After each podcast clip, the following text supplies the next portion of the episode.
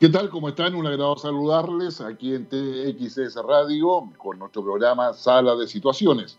Un programa que intenta colocar en perspectiva y hacer los análisis respectivos en torno a los temas geoestratégicos, geoeconómicos y también, diría, geopolíticos a nivel mundial y por, y por todos aquellos que pasan por nuestro país. Es, eh, interesante poder eh, vamos, tener una, una, perspectiva amplia de lo que va a ser este 2020, 2021 y probablemente 2022. Va a ser, eh, son tres años que vamos a estar pendientes de lo que es el COVID-19, la probabilidad, no solamente los rebrotes, que ya es una realidad, vamos a conversar sobre ello, sino que también eh, de la mutación que pueda tener este virus y lo que puede implicar para la, la sociedad en general, pero también para la economía y para todo lo que es el ecosistema de innovación a nivel global. Es en esta perspectiva que Sala de Situaciones aborda una serie de temas que son de interés tenerlos en la mente y tenerlos en nuestra agenda. Y esto es gracias a KnowHub Chile, que es eh, esta empresa que busca poder hacer el vínculo entre la innovación que se da en el sector privado, incluso a nivel individual, en las universidades, y que tiene una, una utilización dual. Puede ser usada para fines específicos, como la medicina, por ejemplo, eh, para la defensa, pero también tiene un uso a nivel general para distintas eh, comunidades que requieren soluciones específicas.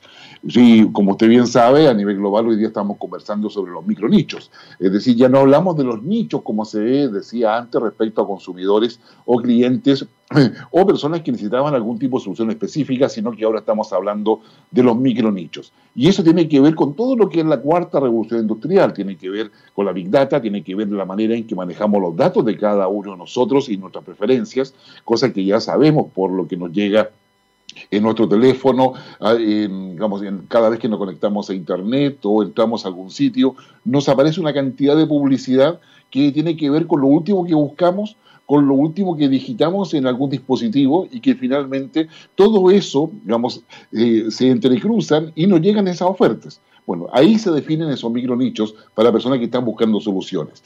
Por esto hoy día la innovación es tan relevante porque se buscan soluciones que no son generales. Ya no se trata de inventar el microondas, por ejemplo, sino de poder establecer determinadas cosas. Por ejemplo, si se, si se requiere que usted tome una medicina específicamente a 25 grados, ah, eh, va, va, a existir una innovación para que eso lo pueda hacer y usted tenga la certeza de que lo que está bebiendo está exactamente a 25 grados, por colocar un solo ejemplo.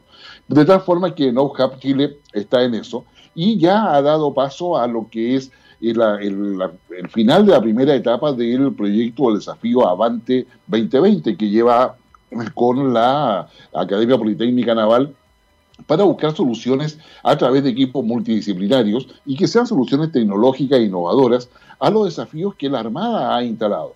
Eh, desafíos que no solamente son, eh, son preocupación de la Armada en tanto Fuerza Armada y y parte de un sistema de defensa de la soberanía de un país, sino que también tiene que ver cómo se protege a la sociedad de, muchas cosas que le corresponde a ello como función, pero donde se requiere tecnología y se requiere en la práctica eh, mejores capacidades para poder llevarlo. Ya, se, ya están todos en competencia, hubo un éxito enorme en toda la convocatoria que se hizo a los equipos innovadores, que tanto eran de Chile como del extranjero, de universidades, de grupos específicos que se eh, unieron para conformar estos equipos que están eh, compitiendo por eh, un financiamiento, por lo menos para tener el concepto y ver la viabilidad que tiene cada uno de sus propuestas. Y esto ya está digamos, en pleno funcionamiento. Les recuerdo que los temas que la Armada instaló para poder eh, convocar a este ecosistema de innovación tienen que ver con la pesca ilegal, con las actividades ilícitas que se dan en el mar, los comportamientos anómalos de, de las naves que están en el océano, y aquellas naves que intentan no colaborar con lo que es la legislación que cada país tiene y que en el caso de Chile es una superficie bastante amplia por lo más de 3.000 kilómetros de costa, las 200 millas de zona económica exclusiva que también se aplican a lo que es la isla Salas y Gómez y la isla de Pascua. En consecuencia, vamos, eh, damos, eh, yo diría, las felicitaciones a todos aquellos que han sido seleccionados para poder conformar estos ocho equipos que están avanzando en lo que es Desafío Avante 2020 que lleva adelante con la asesoría, ¿no es cierto?, de No Hub Chile. Pero bien, eso es parte de lo que nos preocupa, pero también nos está preocupando varios temas que vamos a abordar en el día de hoy y tienen que ver con el tema de las vacunas. Sí, las famosas vacunas contra el COVID-19, cosa que ya ha empezado una suerte de eh, competencia, por decirlo de alguna manera, desde el punto de vista de los países, se abrió un campo de batalla, para decirlo quizás más suavemente, porque hay varias cosas que ahí están sucediendo.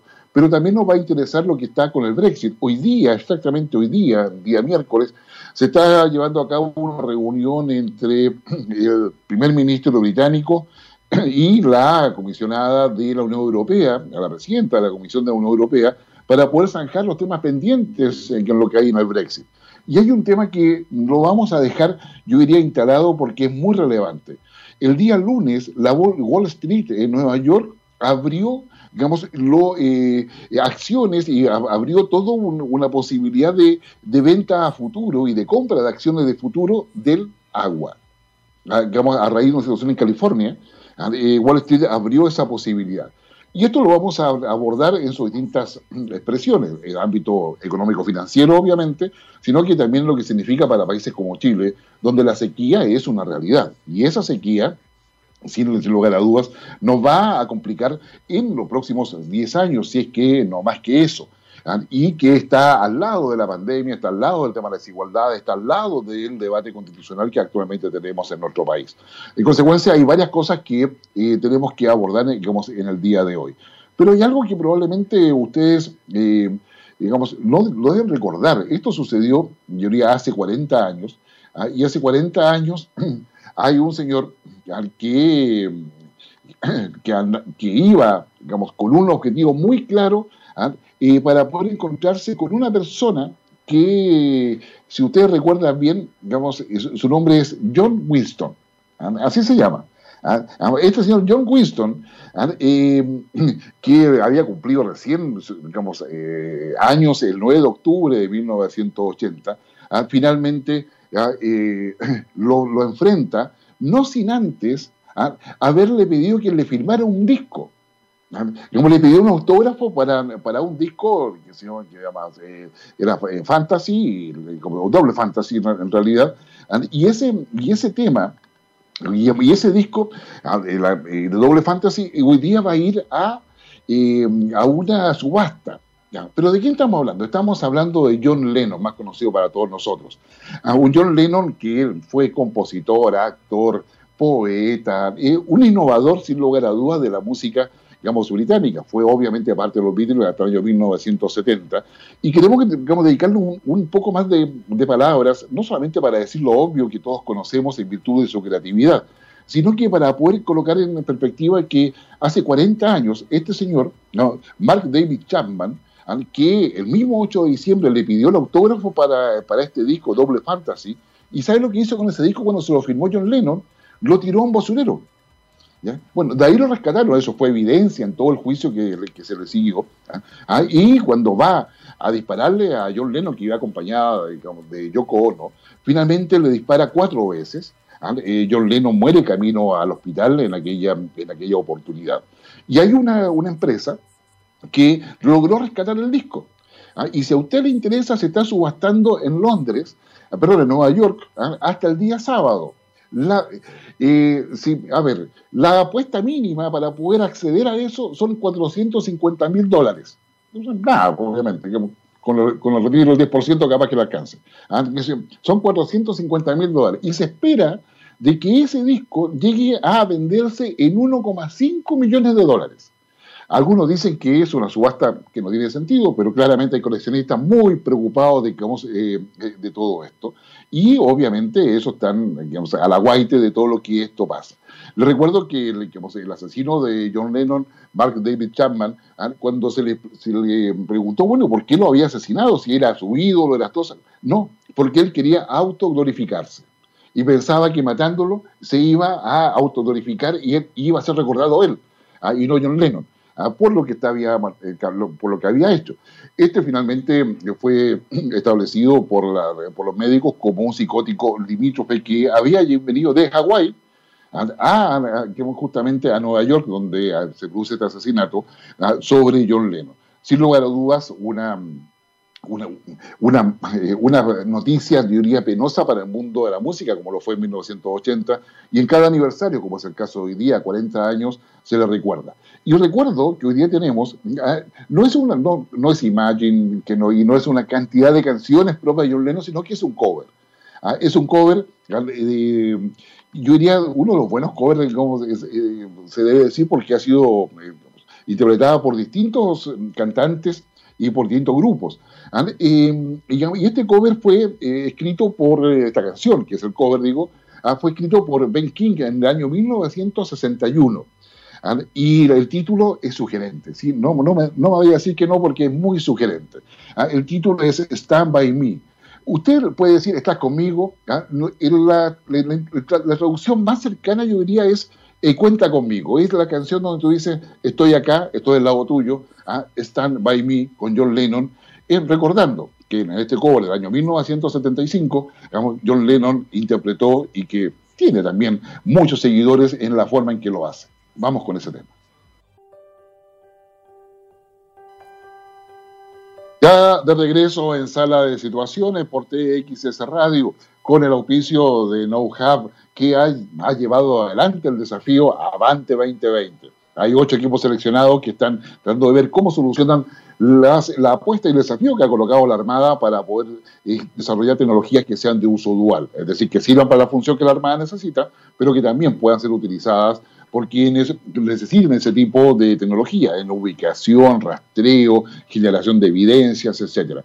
Vamos, ingrese usted, coloque Avante 2020 o Desafío Avante 2020 en, la barra de Google o del buscador que usted prefiera y va a aparecer toda la información y además le recomiendo mucho las conferencias que respaldan todo esto, que usted las va a poder buscar ahí, pero están los principales artífices, eh, yo diría, eh, eh, intelectuales y académicos y especialistas en el área de innovación a nivel mundial que le podrán dar más de alguna idea si a usted le interesan estos temas. Y además que son conferencias, yo diría, eh, de 45 minutos o 40 minutos, suficiente como para poder entretenerse un rato en el curso del día. Pero bien, vamos a lo que nos interesa hoy día en las situaciones. El tema de las vacunas. Las vacunas están en el centro del debate. Tanto es así, y esto es una, el último minuto, créame, absolutamente último minuto, digamos, eh, la Agencia Europea de Medicamentos, que es la que tiene que, en definitiva, autorizar y certificar el uso de las vacunas, acaba de recibir un ciberataque. Eh, está bajo un, digamos, de hecho han cerrado todas sus páginas y eh, están sometidas a un ciberataque ¿ah? que seguramente provenientes que sé yo, puede ser de hackers malintencionados, como que también podrían ser responsables incluso hasta países. Vamos a ver cómo sigue el desarrollo de esta noticia, pero lo repetimos, la Agencia Europea de Medicamentos sufre un ciberataque en estos instantes a nivel, digamos, eh, a nivel obviamente de todas sus instalaciones, y eso vamos a ver qué compromete en términos concretos y si tiene algún tipo de impacto en eh, la aprobación de las vacunas que se están sometiendo a su, a su certificación en Europa o si tiene alguna demora eventualmente todo ello. Pero eso es un tema que, nos, que debemos definitivamente abordar. Veamos, el tema de las vacunas, hay varias, eh, varios laboratorios, varias vacunas. Por lo pronto sabemos que China tiene todo un avance en todo ello. Rusia también está empezando a aplicar su propia vacuna ah, con sus propias certificaciones. Eh, China también ha hecho lo propio. Eh, Pfizer, quizás la más conocida, que empieza también a aplicarse en el Reino Unido y se espera que también pronto en México. Y en medio uno dice, bueno, ¿qué, qué significa la vacuna realmente? La vacuna significa, en primer lugar, que aquellos países que puedan administrarla a sus habitantes van a estar en condiciones inmejorables o quizás las mejores condiciones posibles para poder avanzar hacia lo que podríamos llamar la pospandemia y estando en la pospandemia donde cada uno de nosotros se siente seguro, confiado de que no se va a, em, contagiar, ¿ah? eso significa que puedo empezar a hacer mi vida social, puedo ver a mis padres, a mis hijos, a mis nietos, a mis amigos, pero también significa un impacto muy positivo para lo que es eh, la recuperación económica. Ahora, una recuperación económica, entonces estamos diciendo de que el tema de la vacuna es un tema, yo diría, complejo porque tiene varias aristas. La primera es que habiendo vacuna y post pandemia hay un reencuentro social, hay una manera de poder establecer, digamos, la relación con todos nuestros cercanos y son los primeros pasos en términos de recuperación económica. A, nivel local primero, y luego viene todo el tema de la inserción en el comercio mundial para poder establecer dónde están los mercados donde yo puedo vender. Ah, ya no pasa desapercibido, por ejemplo, de que China como cuestionó uno embarque de Chile, de mariscos, porque llevaban trazas de coronavirus o COVID-19 cosa que fue desmentida por Chile oportunamente, pero que empieza allá a colocar en la agenda los problemas con los cuales nos enfrentaremos a futuro.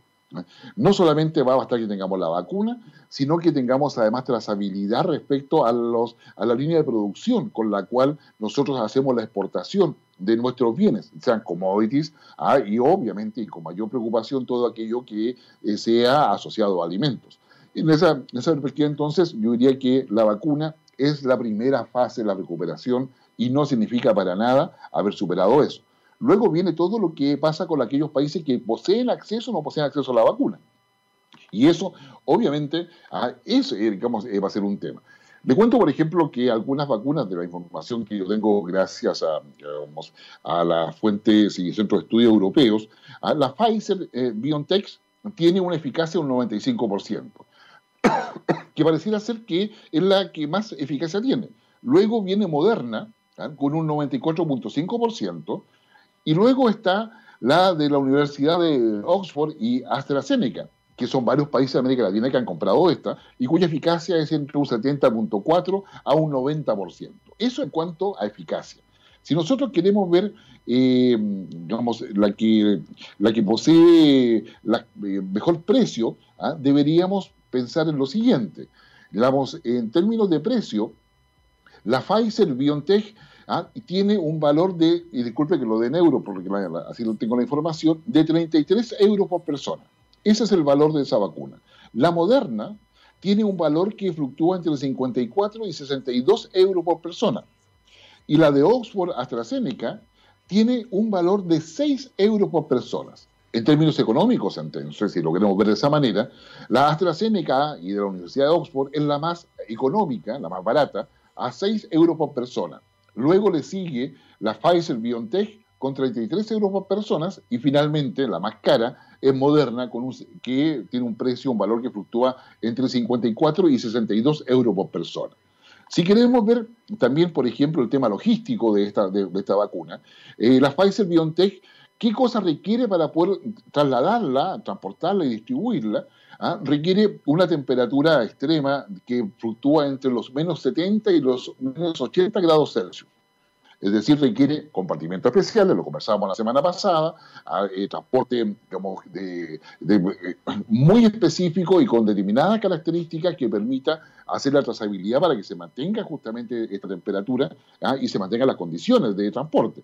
La moderna, la vacuna moderna, tiene, eh, la puedes tener 30 días en entre 2 grados Celsius y 8 grados Celsius, ¿ah? pero si la quieres guardar por 6 meses, requieres tenerla a menos 20 grados Celsius. Por lo tanto, tiene mayor facilidad de transporte en términos de que por 30 días está entre 2 y 8 grados. Y la de Oxford y, y AstraZeneca, más conocida, ¿ah? Eh, requiere una duración de seis meses bajo, una, condiciones normales de refrigeración que están entre 2 eh, grados y 8, y 8 grados Celsius. Entonces, si lo vemos desde el punto de vista logístico, la de mayor complejidad es la Pfizer BioNTech, al que requiere ese, ese enfriamiento entre menos 70 y 80. ¿ah? Es la que tiene el segundo valor, recordemos que 33 euros por persona, y a su vez tenemos la AstraZeneca con Oxford, que en, definitiva eh, tendría eh, sea eh, bueno, bonito, barato. Es decir, se mantiene por seis meses entre 2 y 8 grados y a su vez también ah, es la más barata a 6 euros por persona la, digamos, la vacuna. Estos elementos, sin lugar a dudas, nos van a ir acompañando muchísimo ah, en lo que es otra, vía, otra vía de análisis. Y esa vía de análisis tiene que ver cuáles, con qué países van a acceder primero a la vacuna el sentido común nos dice que son los aquellos países desarrollados. Pero de aquellos países desarrollados también, o sea, el caso de la orden ejecutiva de Estados Unidos, que nos ha, ha, señalado claramente Donald Trump que América está primero, por lo tanto, está obligando a todos los laboratorios, por orden ejecutiva del presidente de Estados Unidos, a, que la vacuna debe estar disponible para todos sus habitantes y en consecuencia tiene una capacidad de poder eh, confiscar a las vacunas que se estén produciendo en el país y más allá de los contratos que tengan los laboratorios, en definitiva, se van a tener que enfrentar a, a la exigencia de Estados Unidos de que esas vacunas son para los países. Biden, por su parte, que está esperando la reunión del 14 de diciembre para ya ser legítimamente presidente electo, ha señalado de que va a acceder a 100 millones de vacunas o de dosis para, eh, para todos. Pero el tema que queda entre medio es el tema de lo que pasa con los países que son más vulnerables. ¿En ¿Qué posibilidades tiene, por ejemplo, Bolivia de acceder a la vacuna?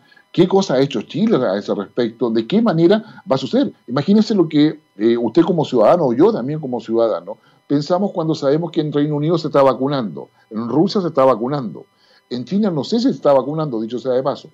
Estados Unidos va a empezar a vacunar y que hay varias vacunas en el mercado.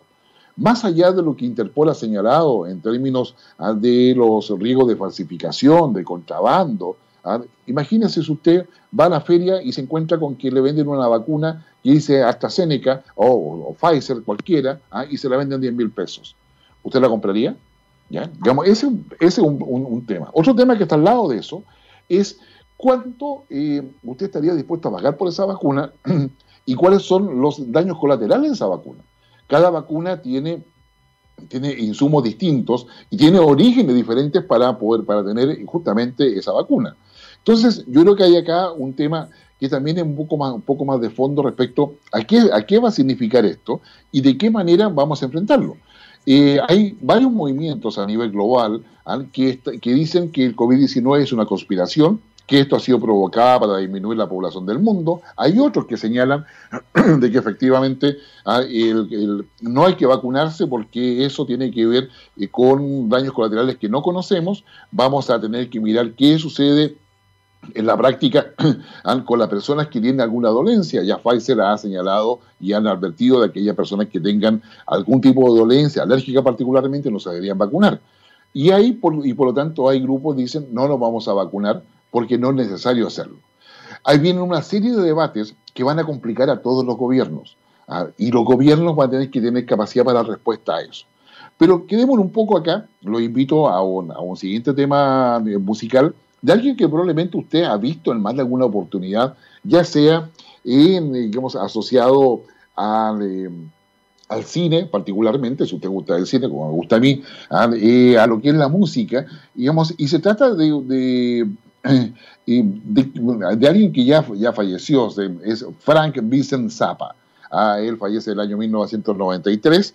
Es un, es un guitarrista espectacular, créame que sí. Es cantante, productor discográfico, no, la ha hecho toda dentro, digamos, del cine. Ahora ya estamos en Estados Unidos. Se, fijó que empezamos con John Lennon, que es de Londres, ah, pero que lo mataron en Nueva York. Ah, pero ahora nos quedamos, nos quedamos en Estados Unidos porque Frank Zappa, Frank Zappa digo, Frank Vincent Zappa es estadounidense, con más de 30 años, él incursionó en el rock, en el jazz, en el blues, en la música electrónica, ¿ah? y, con, en términos muy concretos tenía un estilo de composición muy, muy interesante, y finalmente logra una, yo diría, una suerte de bondad que uno se le agradece a, los creativos, los que tienen esta capacidad de composición, ¿ah? porque eh, aprovecha la improvisación del jazz, ¿ya? ¿Qué sé yo? Y le colocas, adivine qué, le coloca gotas de rock, ¿ah? o toques de rock si usted gusta, ¿ya? ¿Ya? Y, va generando una estructura compleja. Y uno de los temas, yo diría, bonitos que tiene, eh, interesante de escuchar, ¿ah? son esta suerte de duraznos en regalía. ¿Ah? qué sé yo, que es una composición, escúchela, porque probablemente le va a hacer varios recuerdos cuando usted de repente caminaba, veía alguna cosa o escuchaba simplemente música. Frank Zappa está en el centro de lo que es la situación también hoy día. Ya de regreso en sala de situaciones y conversábamos acerca del tema de la vacuna y cuáles son las posibilidades de acceso a la vacuna conforme los países de que se trate. Habíamos ya señalado de que los países desarrollados tienen la fábrica al lado. En Reino Unido incluso hay un debate ahí un poco, yo diría, un poco así, digamos, el límite de lo que podría ser un debate serio, ¿ah? donde Reino Unido se, se adjudica que la vacuna es fabricada en Reino Unido cuando en realidad lo es en Bruselas. Pero más allá de, este tipo de debates, sírvanos solamente lo que hemos dicho para señalar que uno de los problemas con la vacuna y es la desinformación. ¿Qué vacuna sirve? Yo le acabo de dar datos de valor, de eficacia, de las condiciones logísticas que se requiere, y probablemente se podrían agregar muchos más. El tema está en que para que cada vacuna pueda ser administrada en cada país, requiere que el sistema de salud del país lo certifique como tal. Hay, hay países que eh, prefieren que lo haga primero la, Central Europea de Certificación Médica, ah, o de farmacéutica, perdón, o la estadounidense. Y hay otros países que dicen, bueno, y si ninguna de ellas certifica nada, ¿qué hacemos nosotros? Yo le cuento que a nivel de la Organización Mundial de la Salud, los laboratorios eh, asociados a cada estado que tienen capacidad para poder certificar eh, fármacos en cualquiera de sus complejidades no son muchos. Hay algunos que son básicos que pueden tienen capacidad para certificar, por ejemplo, a la, dipirona, a, qué sé yo, o, algo, o algún analgésico. Pero si vamos a, cuestiones más complejas, como es la vacuna con la COVID-19, son pocos los que tienen esa capacidad. A lo que le interesa en el caso de Chile, Chile tiene porque estamos en el último nivel de certificaciones que la OMS tiene. Esto quiere decir que los laboratorios que dependen del Estado, del sistema sanitario del Estado, se someten a certificaciones y esas certificaciones son avaladas por la OMS conforme a los estándares internacionales, que son los que cumplen a su vez a aquellas referenciales en Europa o en Estados Unidos. En consecuencia, cuando en el caso de Chile se ingresa una petición para certificar una vacuna y poder administrarla a la población, se está también trabajando con niveles bastante altos y eso es un dato importante que no siempre se conoce. Pero vamos un poco a lo que nos, eh, nos interesa. Eh, bueno, ¿qué pasa con los países en América Latina? ¿O qué pasa con los países en África? ¿O qué pasa con aquellos países que la desigualdad definitivamente de tal magnitud que nada asegura que aquella persona con menos ingresos económicos o que vive con un dólar o menos al, día pueda efectivamente acceder a la vacuna? ¿Ah? Y ahí la, respuesta es bastante compleja, particularmente en América Latina, donde hay evidentes desigualdades acreditadas por distintos organismos internacionales de, tal forma que los planes que tiene cada gobierno para poder administrar la vacuna eh, va, va, a depender de las dosis a las cuales acceda, ¿ah? cómo es la infraestructura mediante la cual las recibe, la transporta, la distribuye ¿ah? y la cautela para que lleguen finalmente al paciente final o a quien se va a inocular finalmente. ¿ah? Pero, y eso está cruzado además por una, un grado cada vez mayor de politización. No pase desapercibido las protestas que hay en varios, en casi prácticamente todos los países, me atrevería a decir, no, no tengo en memoria ninguno que no tenga protestas por alguna razón, eh, tanto por el tema de desigualdad, el tema político, el, la crítica al gobierno, y se, va, y se empieza a sumar ya al, el tema por, eh, y se va a sumar, mejor digo, por el tema del, por el acceso a la vacuna. Eh, Digamos, eh, muchos países a su vez han ido firmando acuerdos o contratos eh, con los principales laboratorios que han ido ofertando su vacuna con los países y se ha, generado en la práctica todo, todo un mercado de vacunas. ¿ah? Y ese mercado de vacunas está sometido a lo que es la competencia. Y para los países, por ejemplo, el tema de la transparencia, para que no haya corrupción, es un tema que se va, y si ya está instalado, pero se va a instalar más visiblemente en las próximas semanas respecto a cuánto se pagó, por qué se pagó, y quién está recibiendo esa vacuna. ¿Qué pasa si un gobierno, como el caso de varios, tiene una vacuna, la Seneca, o, tiene la rusa, o tiene la china, pero evidentemente eh, una, son, de, son de diferente formato en términos de que su origen es distinto, y eh, ¿a, quién, a quién se le va a dar cuál vacuna. Y eso es un tema que está detrás. Ahora bien, la Organización Mundial de la, eh, de la Salud eh, generó un fondo de acceso global para vacunas COVID-19 que se denomina COVAX. Y ese, y ese fondo es el que permite eh, acelerar el desarrollo y la fabricación de vacunas contra el COVID-19 y garantizar de esa manera el justo acceso y que sea para todos, para todos los países del mundo. A este fondo es lo que se comprometió el G20 de aportar recursos para poder asegurar que todos puedan acceder a la vacuna. con este fondo también se va a ayudar a determinados laboratorios que poseen eh, no todas las capacidades tecnológicas para su desarrollo para que la puedan generar y poder producir vacunas, pensando en que en muchos casos se requiere más de una dosis, digamos, en, en general son dos dosis de la vacuna y eventualmente podrían ser más. Eso aún no lo sabemos completamente porque va a depender justamente de los, eh, eh, de los efectos que tenga y del impacto que tenga en la población, particularmente de aquella que posee algún tipo eh, de, dolencia preexistente o una preexistencia. ¿ah? Está todo el tema de las embarazadas, ¿ah? está todo el tema de los diabéticos, en fin, y así sucesivamente hay una serie de casos especiales que deberían considerarse. Entonces, pero no obstante de que el COVAX exista y que muchos países pueden acceder a él, incluso Chile, también cada país va haciendo su propio, su propio negocio con eso para poder asegurar, pensando en que cada gobierno, si un gobierno no es capaz de asegurar vacuna para su población, claramente entra en un conflicto político y dentro de ese conflicto político se empieza a mirar una situación bastante compleja. Le cuento, por ejemplo, que en el caso de Ecuador, que tiene acceso al COVAX, ah, digamos, ellos ya han adquirido, según su información y según, digamos, esta información que le voy a dar es del Centro de Innovación de Salud Global de la, de la Universidad de Duke. ¿ya? Em, y, esta, y esta información señala que Ecuador, por ejemplo, ha comprometido la compra de 9 millones de dosis que equivale a, prácticamente a, vacunar a una, eh, a una de cada dos personas es decir, para poder cubrir el 50% de su demanda. En el caso de Chile, por ejemplo, ya eh, Chile ha eh, concretado la compra de 84 millones de vacunas. De hecho, es el país que más vacunas ha comprado o ha tenido contrato, lo cual significa 4,42 per cápita. Y eso significa que, ah, no, y lo interesante, y que el 71% de esta adquisición de vacunas es a la, a la, a la vacuna eh, producida por China, la Sinovac. Es decir, digamos, casi tres cuartos de las vacunas que va a haber en el país van a ser de China. En el caso de Argentina, por ejemplo, ha comprado 47 millones de vacunas ¿ah? y que equivale a una por persona prácticamente, y estas han sido compradas casi el 50% a AstraZeneca. Lo propio ha sucedido con Brasil, que también casi 50, eh, ha comprado el 50% de ellas a AstraZeneca y ha comprado 196 millones de vacunas. México, por su parte, ha comprado 160 millones y también a AstraZeneca. ¿Ya? Perú vamos, la, se la ha comprado a Pfizer, ha comprado 10 millones y eso apenas equivale a, poder vacunar a una de cada tres personas, según la información que tenemos al 4 de diciembre de 2020, para poder vamos hacerlo mucho más claro. Y eso, sin lugar a dudas, da, señales digamos, importantes. De Colombia no hay antecedentes, por ejemplo. ¿ah? En cambio, Venezuela, adivinen qué vacuna va a usar Venezuela, 10 ¿ah? eh, millones, obviamente va a comer la, la gama, gama Leya ¿ah? o la Sputnik 5, como se le conoce más popularmente, que va a comprar la, de Rusia.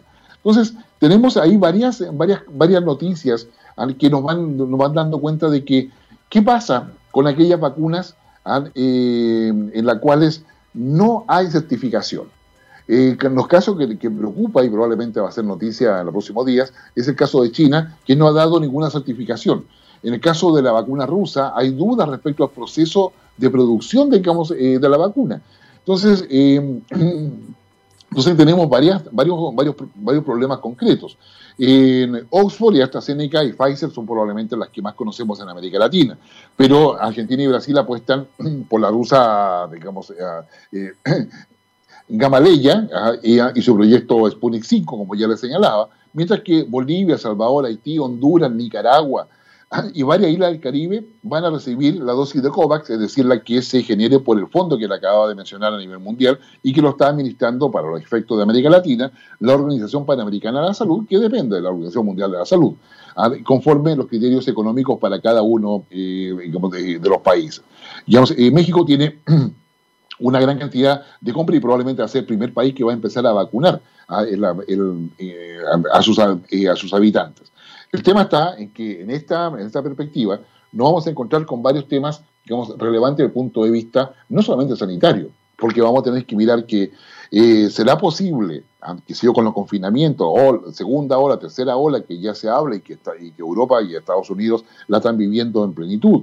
Tanto así que la canciller Angela Merkel ha señalado de que, no, que prefiere la salud porque no está dispuesta a pagar un precio de 596 muertos diarios si no se hace confinamiento. Acá en Chile la, la palabra confinamiento empieza a ser fundamental para poder establecer si tenemos no solamente los PCR, el gran problema de Chile es la trazabilidad. Ah, si no sabemos de inmediato que estamos eh, contagiados con el COVID-19, la trazabilidad se hace muy difícil, máxime si estamos abriendo los, eh, las fronteras y todo eso. Por lo tanto, aquí hay un debate que está obviamente sanitario, de acceso en términos económicos y socioeconómicos, políticos en términos de la respuesta que da el gobierno ah, y de impacto de lo que es una vacuna en la salud de las personas, en los, en, eh, los efectos no deseados, como también en lo que sucede. Un, eh, uno podría decir un día perfecto. no, sin, sin lugar a dudas nos faltan muchos meses para un día perfecto. Pero ¿quién contaba con un día perfecto? Es nuestro próximo invitado, Lewis Allen Reed, un cantante, guitarrista, compositor de rock, adivinen qué, de Nueva York. ¿ah? nos quedamos en el país del norte. y es considerado, ¿sabe?, el padre del rock alternativo. A usted que le gusta ver, buscar las cosas de rock un poco distintas, sin lugar a dudas, Reed es una, es una muy buena opción. En, su minuto lanzó un, disco que se llamaba Caminando por el lado salvaje, ¿ah? Eh, y dentro de eso, en su segundo disco, aparece este tema que vamos a escuchar hoy día, ¿ah? que es Un Día Perfecto, The Perfect Day. Se, convirtió en parte de, su repertorio más conocido, ¿ah? sin lugar a duda. Ahora, escuche bien la letra, porque si usted, si usted es medio enamoradizo, romántico, la letra va por ese camino. Es, es una devoción amorosa impactante Escucha el tema y se va a acordar de mí. Lou Reed, Perfect Day del año 1972. En Sala de Situaciones en TXS Radio. Em, le contábamos al inicio del programa de que una noticia de último minuto daba cuenta de que la Agencia Europea del Medicamento había sufrido un ciberataque. Efectivamente, ahora están en plena investigación. No se va a dar mayor eh, información sobre eso hasta no tener claro de qué cosa significa y de qué manera em, implica o va a afectar eh, la aprobación que se estaba llevando a cabo, o la certificación, mejor dicho, el proceso de certificación que estaba llevando a cabo para la farmacéutica Pfizer, BioNTech y Moderna, que estaban en ese minuto en proceso. Eh, la, sede de la Agencia Europea de Medicamentos se encuentra en Ámsterdam em, y, digamos, eh, a raíz del Brexit, de hecho estaba en Londres y se fue a Ámsterdam, de tal forma de que usted seguramente en la semana, el fin de semana va a poder saber un poco más sobre esto. Pero vamos un poco, ya que mencionamos el Brexit, eh, hoy día están reunidos los, los, los, dos líderes que van a intentar sacar adelante todo esto. O sea, es decir, cuando ya una negociación deja de lado las comisiones y se juntan los que toman decisiones, es porque se espera tener respuesta. Recuerden ustedes que el Brexit debe, debe estar completamente zanjado el 31 de diciembre, porque el 1 de enero empieza allá a establecerse todas las reglas que se puedan haber acordado. Y acá el tema está en que si no hay acuerdo de acá al 31 de diciembre entre el Reino Unido y la Unión Europea, el primero de enero es, estaríamos bajo el escenario de un Brexit duro. Es decir, donde todo lo que suceda entre Unión Europea y Reino Unido va a ser, en términos comerciales, por ejemplo, va a ser visto por la Organización Mundial de Comercio, con los impactos que eso significa inmensos para ambas partes en virtud de que esto es un divorcio.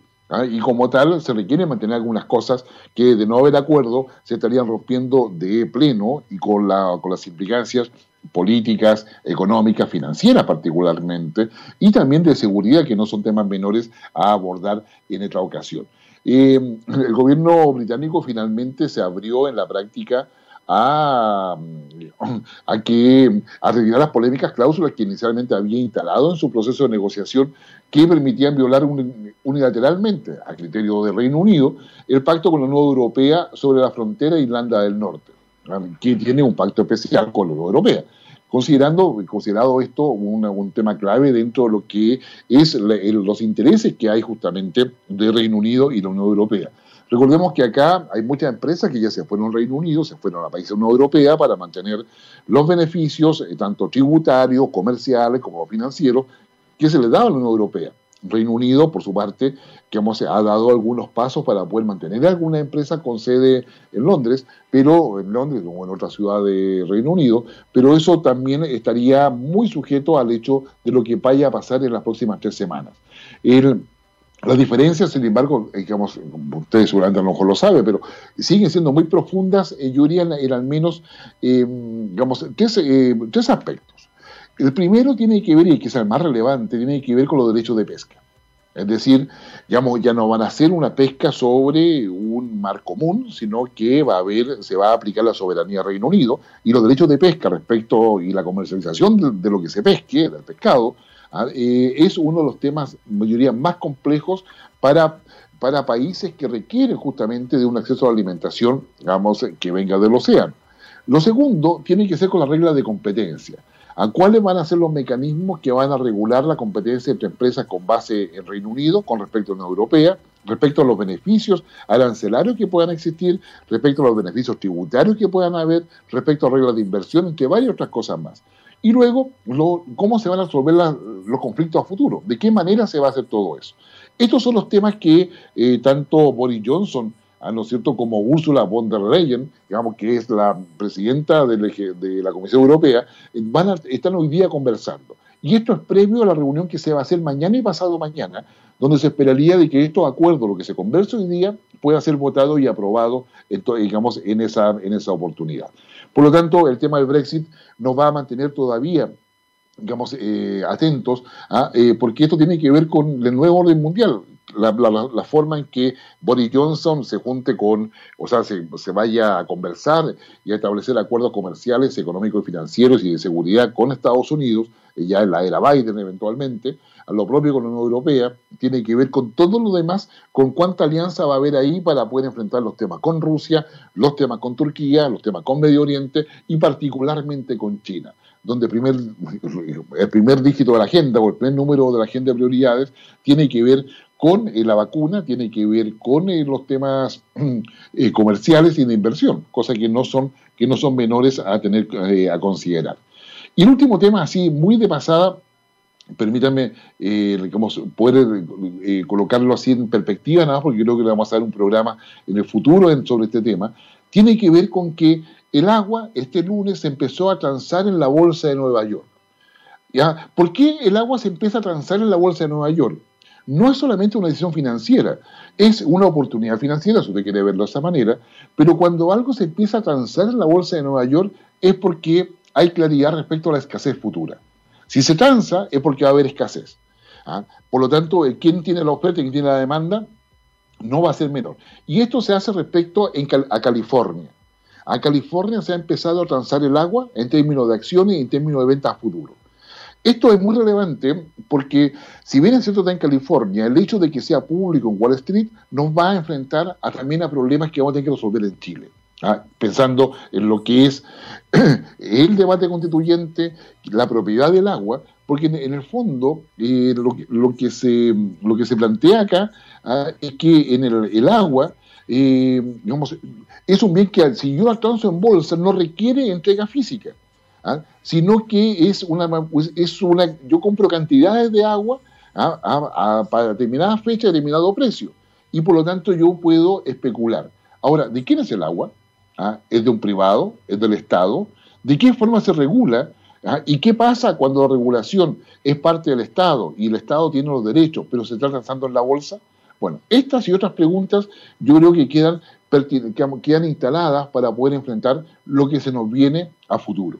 El debate del agua, la escasez del agua en un país como Chile, donde hay sequía establecida y más allá de las lluvias que tuvimos este año, no se vislumbra que se vuelva a repetir en el futuro, claramente nos va a, digamos, eh, a preocupar. Eh, por ejemplo, mucha agua se usa para el riego, para los cultivos, otra cantidad de agua se usa en la industria. Ah, el uso del agua para hacer un jeans es impresionante la cantidad de cientos de litros que se utilizan, y así muchos bienes. Ah, por lo tanto, el tema del cambio climático, la escasez de agua y el hecho que se esté transando en la bolsa de Nueva York nos está alertando respecto a un tema que va a tener aristas, eh, obviamente políticas, pero también, eh, pero también sociales. Y eso yo creo que es un tema para poder, eh, digamos, no sé, pensar no solamente con la racionalidad, sino que también de repente colocar el corazón, colocar el alma, porque sin agua el ser humano no existe, definitivamente no existe. Y lo dejo con ese pensamiento, digamos, y lo invito a escuchar nuestro último tema de un grupo que ya lo hemos tenido en otra oportunidad, pero que es muy interesante, de Yardbirds.